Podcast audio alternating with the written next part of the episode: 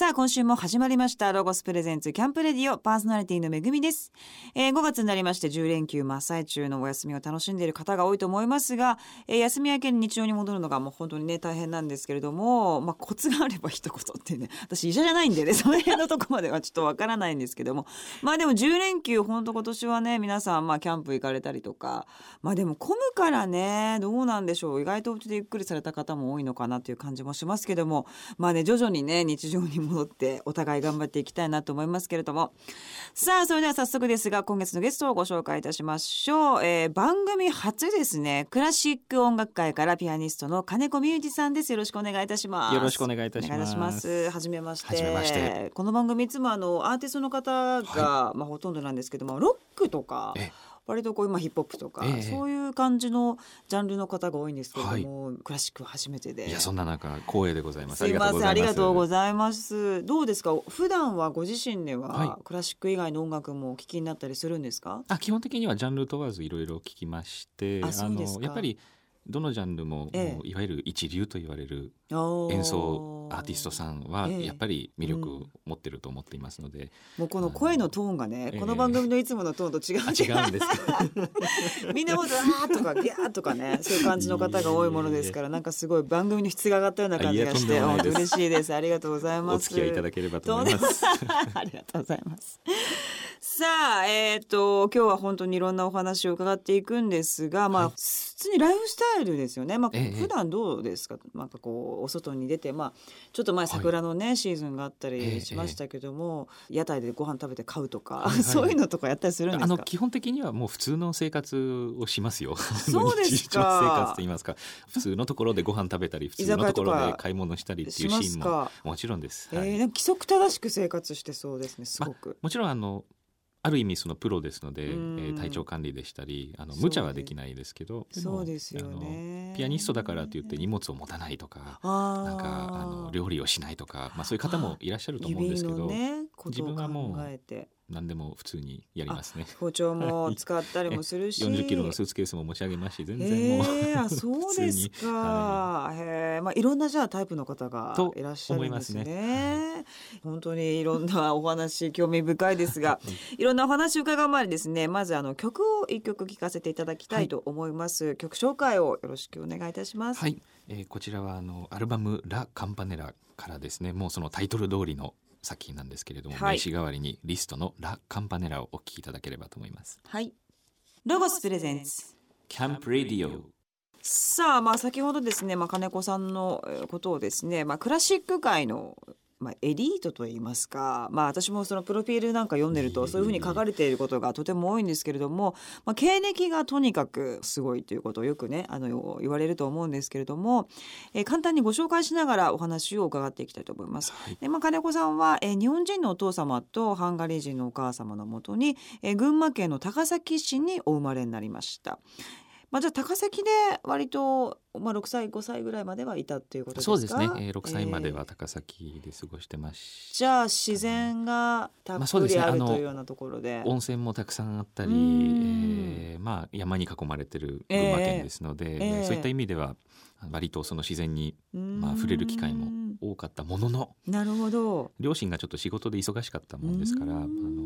ハンガリー人の祖父母が日本に来てくれまして、まあ、僕たち子供の面倒を見てくれてたのでまあ、あのちょっと群馬の高崎にいるものの接してるのはハンガリー人の祖父母との時間が多いっていうちょっと不思議なあ。の環境そうなんですね、はい、そのおじいちゃまおばあちゃまの影響で音楽に触れることが多かったんですか、ね。えー、祖母があの楽器奏者ではないんですけど民族音楽の研究が専門の人間でしたので。ああじゃあ遊びの中に音楽が常にこうなんか混ざっているような感じだったんですね。すねはい、なるほど。そして、まあ、6歳までがその高崎で過ごされて、はい、その後がもう6歳で単身ハンガリーへ留学されたっていうのはかなり思い切ったと言いますかまだ幼いですよね。そうですね。あの、まあ、これもやはりその祖母祖父母の、えー、まあ、元でそもそも育ってたっていう部分もあるんですけど。なるほどある日ですね本当にもう家族旅行でハンガリー自分のまあもう一つの国であるこのハンガリーにみんなで行きまして、えー、本当夏休みの普通の家族旅行だったはずなんですけどもうその頃自分は本当まだ遊び感覚ですけど、えピアノを少しこう弾いてたりして、やっぱりピアノという楽器にもすごくこう興味を持ってた当時5歳ぐらいだったんですけど。ハンガリーでですね親戚の中に昔ピアノの先生をやっていて、もう定年退職したっていうあの人がいまして、そこに普通にただご飯を食べに行ったんですけど、ハンガリーでですね。そうなんです、でも僕は食事よりも何よりもそのピアノに興味を持ってしまってずっと弾いていたのをその昔先生やってたっていう親戚のおばさんが見てまして、えー、これはちょっとなんか本格的に教えてあげた方がいいんじゃないのっていう話興味持ってるわよっていうね、はい、ハンガリー連れてければいいじゃんハンガリーってすごくそのピアノ教育があの特にその子供向けの教育がいいのでっていう軽いノリで始まった話だったんですけど。えー。6歳だから怖いもの知らずな自分がいまして、子供ってこう難しいことわからないじゃないですか。わかんないですね。ハンガリーに行きたいとでピアノを向こうで勉強したいっていうふうにもう、あの訴えまして。で またそのハンガリーでこの先生だったらいいんじゃないの？って紹介された先生がいたんですけどこの方がもう素晴らしいあの誰に例えたらいいんでしょうって感じなんですけどなんかこう、あのマザー・テレサなのか聖マリア様なのかなんかもうオーラからしてそのちょっと特殊なものを持ってらっしゃるおばあちゃまで子供心ながらもうそのオーラにぐいぐいっとこう引き込まれるようになるほど。そこで勉強しようっていうのでまあ家族に何度もお願いをしたら6歳で？じゃあ行ってみる？強い。強いですね。本当に。やりたかったんですでもいろんなこう条件が自分の中でガチッとフィットしたわけですね。はいでも今自分も6歳の親戚の子がいるんですけど、えー、子一個で、うん、ちょっと考えられないですね。6歳で行ってらっしゃいって。6歳はねまだわけ分かってない多分僕が一番反対しますねその話が上がっても。めぐみさん自分の息子がもし6歳の時に、ハンガリー行きたい。でもね嬉しいですよ。その意思をまず持たないからおか親がなんかピアノやりなさいとか、はいはい、音楽に触れなさいとか言うけど、まあ、ゲームやりたいとか、はい、なんかおもちゃで遊びたいしかまあ意思がまずあんまり表現してる子って見たことないから、それ以外にやりたいことがあるっていうのはやっぱ親からしたら不安でありもちろんハンガリー行かせるのはねでも嬉しいですよ。まあ、いないもんそんな人。両親の中でもきっといろんな葛藤があったと思うんですけど、まあ、最終的にはあの行けることになりまして。よかったですね。もしそこでお母さんがダメだって言ってたらまたちょっと人生がもう全然そうです、ね、変わっていたかもしれない。間違いなく今日はお目にかかれてないと思います。あ ら素敵なまたおしゃれなまとめでありがとうございます。本当に。さあそしてその後ですね11歳にしてまあ5年間ですよね。ハンガリーに渡って5年後、はい、11歳にして国立リスト音楽院大学の特別才能育成コースに飛び級。はい、これは、まあ、日本だとねあんまりこういうことってないと思うんですけど、えー、実はですねその、えー、6歳から結局その一番最初に、えー、あの魅力的だなと思ったその先生おばあちゃまに、えー、お世話になることになったんですけど、えー、5年間そこで勉強したある日ですね。先生の方からちょっと話があるって呼ばれまして、えー、なんだなんだと思って話を聞きに行ったらですね、えー、あの先生と生徒の人間関係っていうのは長くて5年しか持たないのよって言われまして。大人の話ですねそうなんですよ、それをまあ小学5年生の時に聞かされるわけですけどでどうしてですかって聞いたらやっぱりその5年間過ぎちゃうともうあまりにも仲良くなってしまうのでもう先生と生徒の関係ではいられないなんかもう家族みたいになってきちゃうのでそうするとお互いにまあ良くないやっぱりその今まだ勉強しなきゃいけない君はそういう年齢なのでもう刺激を得られなくなるでしょうから次の先生を探しましょうって言われたんですね。で僕はあの丁重にお断りしてみたんですけどあの僕はできれば先生のところでずっと続けたいんですけどってお願いしたんですけど、ね、まあそうはいかないというので、えー、勧められたのが、まあ、音楽高校に飛び級で入ってみるか音楽大学に入ってみるかどっちがいいって言われたんであの僕は考えまして、えー、音楽大学の方が無理そうじゃないですかどう考えても。絶対的にねそれを選んでそこをやってみてどうせ無理だからそうするとまた今の先生のところのままで勉強できるかなと思ったのでいい理由ですね。じゃあ大学の方でっていうああもう先生と一緒にいたいからその答えだったわけですね。それで入って16歳で全家庭を取得。すごい。これどういうことですかもう？その当時ですね、えー大学と大学院がこう一緒になってるようなシステムでして、まあ、基本勉強は5年間っていう。でこちらとしてはあじゃあ最後卒業になるのかなって思ってたんですけど、えー、ハンガリーがその EU のまあ参加国になっていろいろその文化芸術もそうですしそれから教育面での法律が変わったり、ね、ハンガリーがですね義務教育が18歳までっていう決まりがありましてで16歳の段階では、えー、卒業にはなりませんと。なぜならばまだ高校もあなたは卒業してないですよねっていう話になりましてでも今度大学の恩師たちからは、もうここに残ってもしょうがないよって言われ やはり5年同じですよね。5年経ったので、えーえー、なんか次のところ行って新しい刺激を得なさいって言われたので。大体5クールでいろんな運命が変わっていってますね。でまあどうしようどうしよう。でこうさまよってた時にですね、えー、偶然なんですけど東京の親戚、えー、おじおばがヨーロッパ出張で来てた時にちょっと遊びにハンガリーに寄ってくれまして、えー、でまあ今こうしてますっていろいろ話をしたら、えー、やっぱりあの本当にもしピアニストとしてやっていきたいんだったら、まあそのハンガリーとか、まあ、ブダペストっていうのももちろん音楽的に考えるとあの大事な街ではあるんですけどその世界規模で考えた時に何かをこう発信するあるいは例えばデビューをするとか、えー、プロとして何かを始めるとかっていう時に、はい、もうちょっとその世界の大都市と言われるところにいた方がいいんじゃないのっていうそれはもうあの一ビジネスマンとしての意見だったと思うんですけどなので、えー、それこそロンドンパリニューヨーク上海東京そういったところにいないと難しいんじゃないのっていうふうに言われましてなるほど。でまあどうしようどうしようって感じだったんですけどでも一方で自分はまあ、半分日本人でもありそれまで正直日本ではほとんどまあ生活経験がなく、えー、学校に通ったこともなくあそっか。ある種のそれもちょっと自分の中でのコンプレックスみたいなところもありましてなるほど。この機会にちょっと日本にやっぱり一回帰ってちゃんと日本人としての自分も持つっていうのもいいかなっていうふうに思いまして。日本語はどうだったんですかその時っていうのは？今ほどではないんですけど喋、る分には全然問題なかったです。あの会話をする分にはもう全く問題ないんですけど、えー、読み書きが全然できなかったんです。大変だ、あのー、じゃあ。ちょっともうあまりにもこの生き様に興味津々でたっぷりとお話を伺ってきましたけれども じゃあ、えーと、ここでまたあののこの後のはですね曲を聴いた後にまたお話を伺っていきたいと思いますので、はい、えー、曲紹介をよろしいでしょうか？先日ですね5月1日にリリースされました新アルバム、はいリストリサイタルよりもともとの作品作曲がシューマンでそれをリストが編曲してます「検定」という作品からお聴きいただければと思います。はい。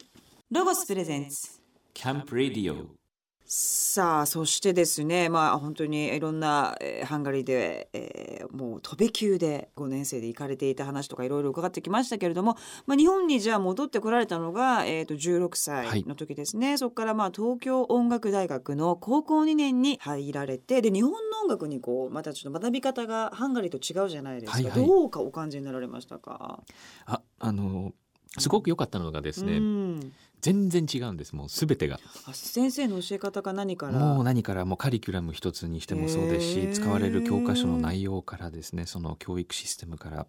あ。のでもちろんまあピアノの先生方のこうお考えでしたりその例えば同じ作品を学ぶ時のアプローチの仕方も全然違うのでものすごい新鮮だったんです逆に。ちょっと似ているとちょっとあの嫌だなって思う部分も多分出てきたかもしれないんですけどあまりにも違ったので、これはこれで。ものすごい面白いなっていうので逆にそれぞれを比較してみたり、えーまあ、自分を身をもっていろいろなことを体験できるっていう意味で。え例えば分かりやすく言うとその一番違うっていうのは、まあの先生の教え方はどどうですか？一つ例えば例を挙げますとやっぱりこれは国民性もバックにあるのかなと思うんですが、うん、日本っていい意味でですねあの全てに関してとてもこう繊細できめ細やかな作業でしたり、うん、あの細かいところまでこう行き届いたサービスとかのよく話に出ると思うんですけど。えーえー、そういった意味でやっぱりこの音楽作品を勉強していく時もまずこう細かいディテールから入っていくんですよね。あの楽譜に何がどのように書いてあったかとか、あのこの音はこうどうでこうでとかこの指はどれを使うのかとか、えー、あのなんかこう本当にちっちゃいところからいろんなことを見ていってどんどんどんどんこう大きくしていく。で最終的にはこの作品は何を表現しているものなのかっていうのがこう最終的に考える部分っていう感じなんですけどそんなこと考えるんだ。ヨーロッパは真逆なんですよね。まず大きいところから攻めてってこの曲を書いたのは誰でどんな時代に生きててその時代はヨーロッパ中は何が起きてたかとか。イメージを膨らましていくわけですね。その中からでこの人の人生の中ではこの曲はいつ頃書かれて何で書かれて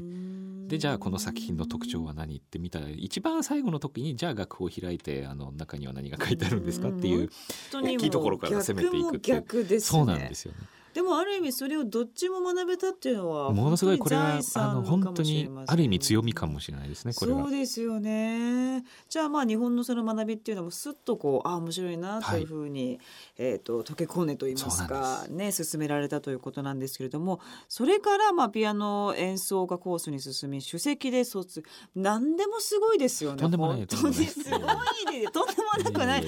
やっぱすごいですね。本当それ勉強の仕方っていうか効率と言いますかそれはあるかもしれないそこですよねやっぱ勉強って。それがやっぱりハンガリーで叩き込まれた部分でしてそうなんですか。もう2時間しかないけどバーって課題渡されてこれをやりなさいっていうのは無理に決まってるんですけどなるほど。どうやったらその2時間でできる限りのことをやるかとかっていう訓練をもう永遠とそうかやっぱそこですよね。私も今親なんです、はい、ここがすごい大事だなって思います、はい、ひたすらにこうやるっていうよりもギュッとこう効率よくこうポイントを押さえてギュッてやる癖を。だらだらはしないと。とにかくちゃっちゃかちゃっちゃかやらないともう全然追いつかないので。そうですよね。うわやっぱりそうなんだ。すごいですね。そしてもう在学中にですねもう音楽賞第12回ホテル大倉音楽賞とかもさまざ、まな賞を取られているんですけども、まあ、中には2012年第22回出光音楽賞も受賞されたということでこちらはやっぱ音楽をやられている方にとってはものすごく大きい賞なんですよね。まあ、そうですね。でやっぱり特に自分にとってはなんか日本人として日本人の音楽家として初めてちょっとこうあの認知していただけたかなっていうかあの許していただけたかなっていうそういう感覚で。嬉しかったですね。素晴らしいですけども本当に6歳でピアノにねたまたまその行かれたお家にピアノがあって興味を持っていってからもう人生が怒涛のようにこう過ぎていったというような濃厚なね感じがしますがまたここで曲を一曲聴かせていただきたいと思います。はい、こちらですね。曲紹介をお願いいたします。はいこちらも新しいアルバムリストリサイタルよりリストのピアノソナタロタン調から少しお聞きいただければと思います。はい。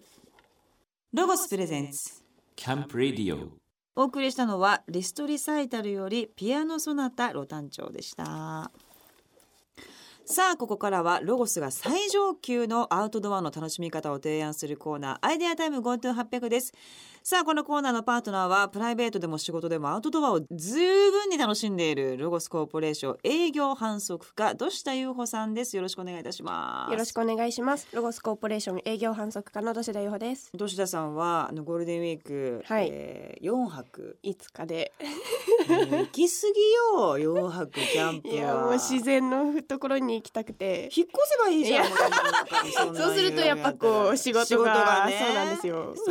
もう2泊でもねすごいなと思ってたんですけど。足りないですね。足りない、はい、忙しい2泊は。忙しいです。うわ4泊するんだ、はい、まあそんなねもう本当にアウトドアのプロでいらっしゃる土田さんに まあ今週もお話を伺うんですが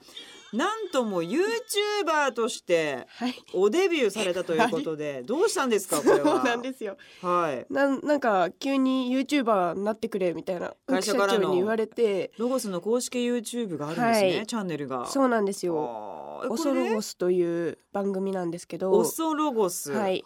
それの言葉がお揃いの洋服を着て私と一個下の後輩のキャナコっていう、はい、キャナコちゃん、はい、はい、後輩と一緒にやってるんですけども二人でこうお揃いの洋服を着てロゴスの用品を使うのでお揃いとロゴスをかけておそろゴスに。歌とか出すんじゃないでしょうね さすが歌大好きだなもうそれ同じ服着て。ほんで私曲紹介するんでしょう。後々はやるんでしょう。今ちょっと動画がね目の前にございますけども、はい、うわそれは2キロの YouTuber っぽい感じでやってるね。ステーキを焼きました。2キロのステーキ。2キロの。はあ大変でしょ2キロなんてそうなんですよ。まずお肉調達するところから大変で。そうですよ。塊がまず、ね、塊がまずなくてお肉屋さんに行って買ってまずどうやって焼けばいいかもわからない。どっちゃんとキャラコのおそろす。本当おばあちゃん家に特に昼間見る地方のなんか温かい番組みたいな、温かい番組をコンセプトに。これね撮影はスタッフさんが。カメラもセッティング自分たちでして嘘でしょ？もう一人だけ一応本社の人が来てくれてるんですけど三人で。社長の家の庭そうです。嘘あの庭一応通称ロゴスラボっていうロゴスのちょっとこう体育館みたいななんか撮影場所があるんですけどはあすごいなそこでこういろいろな料理を作ってます。これが？月に3本なのでうん。ちょっと今なるほどなはいるほど、3本で回してます。日曜日の9時にまあはい。大体3本、えー、と毎月アップされているはい。ということなんですけれども、まああの佐藤下さんともう一人のキャナコちゃんが、うん。女子2人だけでアウトドアを楽しんでいる動画がアップされているんですけれども、で今回今見せていただいたのがはい。2キロのひき肉で大型ハンバーグ。そうなんですよ今それは回ハンバーグをど作ったことあるんですか？2いやキロで。ー2キロでは全くどうや作ってたことないもんで。塊をまず買ってきてはいひき肉だけ買ってうんうん。玉ねぎをこう普通にみじん切りしてああの以前紹介したスキレット。はいはいはいはい、取っ手が取れるスキレットで、はいはいはいはい。あの玉ねぎを炒めて、うんうん、フライパンみたいなやつね。取っ手が取れるやつですよね。それでこう炒めて、はいはい。かまどの上をガポッと取ったらこうグリルになるのでなるほどなるほかまど1台とスキレットと深型スキレットだけを使って調理したんですけど。それでじゃあお肉は2キロだからもうぎゅうぎゅうに詰まってるってこもう鍋いっぱいってことか。これが深型スキレットに今お肉を詰めてる。もう粘土みたいになってる。やんえー、もうベースそんな触らないで。やっぱこうハンバーグって空気抜かないといけないじゃないですか、うん。でも空気抜けないんでとりあえず深型スキレットに詰め込んでそうだね。もうケーキみンバンバンたいなそれでもう蓋も閉まらないじゃんでこれ。蓋をこのスキレットが合体するので深型スキレットの上に。あスキレットスキレットでガシャン上とってなるって下でことかシャンとやってはあなるほどなるほど。あそれで一枚のもう鍋みたいになるし、はい。スキレットがちょっと高さがあるからそうなんですよ。蓋じゃなく上がってちょっとも盛り上がってても大丈夫なんだ。はい。でこれを炭火で焼これくんですか？をあの蓋してはい。そのままかまどにガポッと突っ込んでスキレットかぶしてる蓋にしているところにもこう炭を置くとはあ。蒸し状態というかこうなかまどの中ででできるのであ中に入れてるんですか？そうです。かまどの中に。あーあーじゃあ蒸し焼きだ本当に。そうです。ロゴス座かまど。ロゴス座かまどのまあ通常ピザとかねそうですね。よく焼くようなところの中に、このスキレットを重ねたもので2キロの肉を入れてるわけだ、はい。へえ焦げない？焦げないですね。超いい感じに火入って。何分ぐらいやったの？これ15分くらい焼きました。そんなもんでよかったんだ、ちょっと焼けたところあります？今回おしゃれにちょっとロゴスのロゴをスライスすごいじチーズで切ゃん。ってえー、リーフ。そうです。メープルリーフメープルリーフをこへーうスライスチーズをあ9枚並べてえー。趣味でこう消しゴムハンコを私作るのが得意なんで。独特だね。まえナンシー関さん以来よすごくない？そのカッターでうこうチーズも切ってみて乗せたらいい感じあでもにすごい美味しそうだよ。すちゃんとお肉もこうこんもりしてうんふてっ、くら焼き上がって。これいいじゃなんこうグループで行く時は本当にこれやった方がいいです。盛り上がるね。本当だ綺麗に焼けてるじゃん。一切細工してないです。蒸し焼きだからかな。多分かまどのその蓋ができるんで中の温度が保てて上にも温度計がついてるのでこう中の温度を調整しやすいのもあ大きいのかなと思ってはい。へえどうやって？炭の量によって高温にしたりとかちょっと火力弱めようと思ってあ調整したんですか、はい。へえずっと中火ぐらいで、15分ぐらい、はい。割と簡単ってことでいやすねじゃ本当簡単でした。あ美味しそう皮じゃんとの大きさがすごいでも美味しそうよ。これは美味しい。肉汁もうんぎゅうぎゅうのジュワーみたいな。えー、すごい。それこそこうバンズパンだけ買ってって大人数でこれハンバーガーにしても出楽しいたまた何でもパンに挟もうとするよね本当でもいいかもしれません。確かにねいやでもこのコーナーでねこういう企画をやったよっていうの報告のね、コーナーになります。吉田さんがこういうことして遊んでたっていう 報告のコーナーになればいいなと思うんですけど、はい、今後はどんな企画を用意してるんですか？今後なんですけどちょっと今いろいろ考えていて、まあ、この間ちょっとテントの早立てとかはしたんですけどこうなんかもしこういうのがあったらいいなっていうめぐみさんのアイディアがあったら、えー、なんか流しそうめんとかクイック流しそうめんとかそれが難しいじゃん竹から本格的にやる人か、ね、もう電動のものしかないから、うん、なんか面白い流しそうめんを開発もしくはアイデアを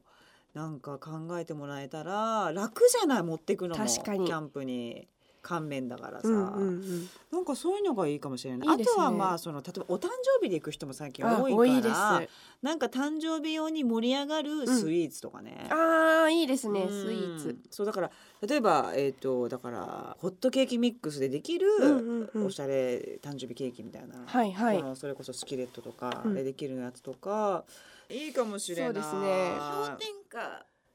保冷パック、はい、アイスクリームが作れると思うんだああ確かに確かに。内側。いいかもしれない。設置して、うんうん、確かに確かに。ちょっとやってみたいですねそれも、いいかもしれない、ね、あそういうアイス系いいかもしれないそうですねアイス大好きだからいいかもいいかもそれ夏外でできたら最高ですもんね最高だと思いますよとかまあそれまあご飯もあるしあとシャ、うんうん、あのシャボン玉の機械あったじゃないですか、はい、あれを使ってうまく撮影するとかねああメルヘンな感じでそうそうそうみんな写真撮りたいからさ今の人さまだ可愛く撮れたよみたいなとかも。女子なんだが肉ばっかり、ね、追いかけてないで。可愛らしいだけに特化したコーナーもあっていいのではというような気もしますけどもね。さあ皆さんもねぜひ、はい、あの土田さんたちにやっていただきたいこととかなんかこういうのってどうしたらいいのみたいなね、うんうんうん、それ分かんないこともぜひぜひ、はい、えーと、メールで、えー、送っていただきたいと思います。ホームページのアドレスは http コロンスラッシュスラッシュキャンプレディオ .jp です。土田さんどうもありがとうございました。ありがとうございました。深型スキレットで作るハンバーグについて、えー、詳しくは YouTube のロゴス公式チャンネルオソロゴスでお楽しみください。さあここでまたアウトドアにぴったりな一曲をお送りいたします今年も7月の13、14に北海道の岩見沢公園で開催されます。ジョインアライブのヘッドライナーです。サカナクションで多分風。ロゴスプレゼンツ。キャンプレディオお送りしたのはサカナクションで多分風でしたさあ5月の1日にニューアルバム「リストリサイタル」をリリースされましたピアニストの金子美裕さんを、えー、今週はお迎えしております。さあもう本当に、えー、っと いろんなお話をたっぷりと今週は伺っておりますがまあえー、っとアルバムについてはですね来週途中じっくりとお話を伺っていきたいんですが、はい、今週はもうあのプライベートな部分をちょっとちらっと伺いたいなと思ってるんですが、はいはい、趣味は何かございますか？いや今は。たくさんありますね。そうなんですか？ええー、まあちょっとあの絞っていきますと、えー、いいです、ね、まず料理が好きでして、あ,、えー、あとちょっと意外かもしれないですけど、お笑い鑑賞が嘘。意外すぎる。え誰が誰が好きなんですか？僕はあの一押しはサンドイッチマンと東京ゼロ三三のこの二組ですけどちょっと渋い系ですけど。味わい深いおじさんたちのあのライブライブが好きなんですよ。テレビではなくて。あそうなんですね、はい、まあかっこいいですよね。トークであえて決める。って、はい、いやトークでここまでねすごいんですよこうやっぱりこう組み立ててやるっていうのは感動しますよね、でお料理はどういったこだわ結構何でも自分が食べるのこだわっちゃう、そうですねあの作るんですけど最近はちょっとカレーにはまってうわ難しいですよカレー。あのそれもインド系の、はい、でもあのいろいろ教えてくれる先生もいまして。またいつもいい先生いますね これ不思議なんですよね。いいですね。難しくないですか？私も何度もトライしてますけど。もうどうにか学び取りたいなこのコツをっていう感じで。取りました？いやまだあと5年はかかりそうです、ね、そんなにどこ目指してんですかちょっと。5年ですから先生と生徒の関係は、ね、やっぱすごいですね。ピアニストは包丁握りとか言うけど、まあ最初におっしゃってたようにそうなんです。気にしない包丁もあのいい包丁を使えば手は切れないっていう考えのもとに。でももうそういうふうにやっぱ決めたっていうのも何かタイミングがあったわけですか？あの重いものも持てないとかいう方もやっぱいらっしゃる中で、えー、自分はそうじゃないピアニストになろうと思ったのは何か？これはやっぱり大学の理想学院での恩師の一言なんですけどあそうですか。あの 普通の人間として生活できないぐらいだったらピアニストやめた方がいいっていうなるほどね。ねかっこいい。まずは社会人でいなさいっていう、うん、そうですね。おっしゃる通りですねって感じで、まあ、確かにね。素晴らしい。本当に先生の言葉が人生を作り出してるような感じがしますよね。よね。本当にねさあというわけで今週は金子さんのお話いっぱい伺ってきましたけれどもあっという間にお時間が来てしまいました、はい、えー、来週も引き続き登場いただきます。来週はですねアルバムについてたっぷりと伺っていきたいと思います。よろしくお願いいたします。ありがとうございます。さあ金子ミュージさんのえっ、ー、とですね活動をおさらいしたいと思います。5月の1日ユニバーサルから、えー、ニューアルバムリストリサイタルが発売されました。6月の9日大阪八尾市文化会館プリズムホールにて街で魅了する舞台芳醇な、えー、ワインとピアノに恋をする金子ミュージピアノリサイタル。そして6月の23日は山口県の秋吉台国際芸術村にて、えー、湖畔石とバーン金子ミュージさんの、えー、デュオのリサイタルも行われます。そして7月の1 18日木曜日東京オペラシティコンサートホールにて金子さんのですねピアノリサイタルショパン VS リスト。なんかすごいいろんな企画といいますか VS ってすごいですねショパンとリスト。バーサスという。はあ、対比させようという企画です、なるほど、えー、金子さんの最新情報公式ホームページや、えー、SNS をチェックしてください、えー、ホームページアドレスはみゆじ .jp でございます。さあ金子さんたっぷりとお話どうもありがとうございました。ありがとうございました。来週も引き続きよろしくお願いいたします。ロゴスファミリーレストランにて春夏の新メニューがスタートします暖かくなってきた今の時期食べたくなるホタテとトマトの冷製カッペリーニからすみ添えがおすすめです。もちろんピザも新登場。照り焼きチキンとコーンはお子様に大人気です。メインディッシュには京もち豚でフォアグラを巻いて焼いた一品。インボルティーニで贅沢してみてください。ここでしか食べられない春夏新メニュー。ぜひロゴスランド内にあるロゴスファミリーレストランへお越しください。2019年5月24日金曜日から26日日曜日にロゴスのお祭りメイプルフェスタが開催されます。大人気の塗り絵のワークショップをまたまたやっちゃいます。今回は塗り絵のデザインが変わっているのでどんな絵になるかはお楽しみに。パパやママは欲しかったアイテムをお得にゲットするチャンスです。5月の特集企画にメイプルフェスタ開催店舗一覧が載っているのでお近くのメイプルリーフのあるお店に遊びに来てください。詳しくはロゴスホームページ内特集企画をご覧くださいこの番組の過去の放送はラジオ日経番組ホームページのポッドキャストから聞くことができます www. ラジオ日経 .jp スラッシュキャンプレディオにアクセスしてくださいロゴスプレゼンツキャンプレディオパーソナリティはめぐみでした。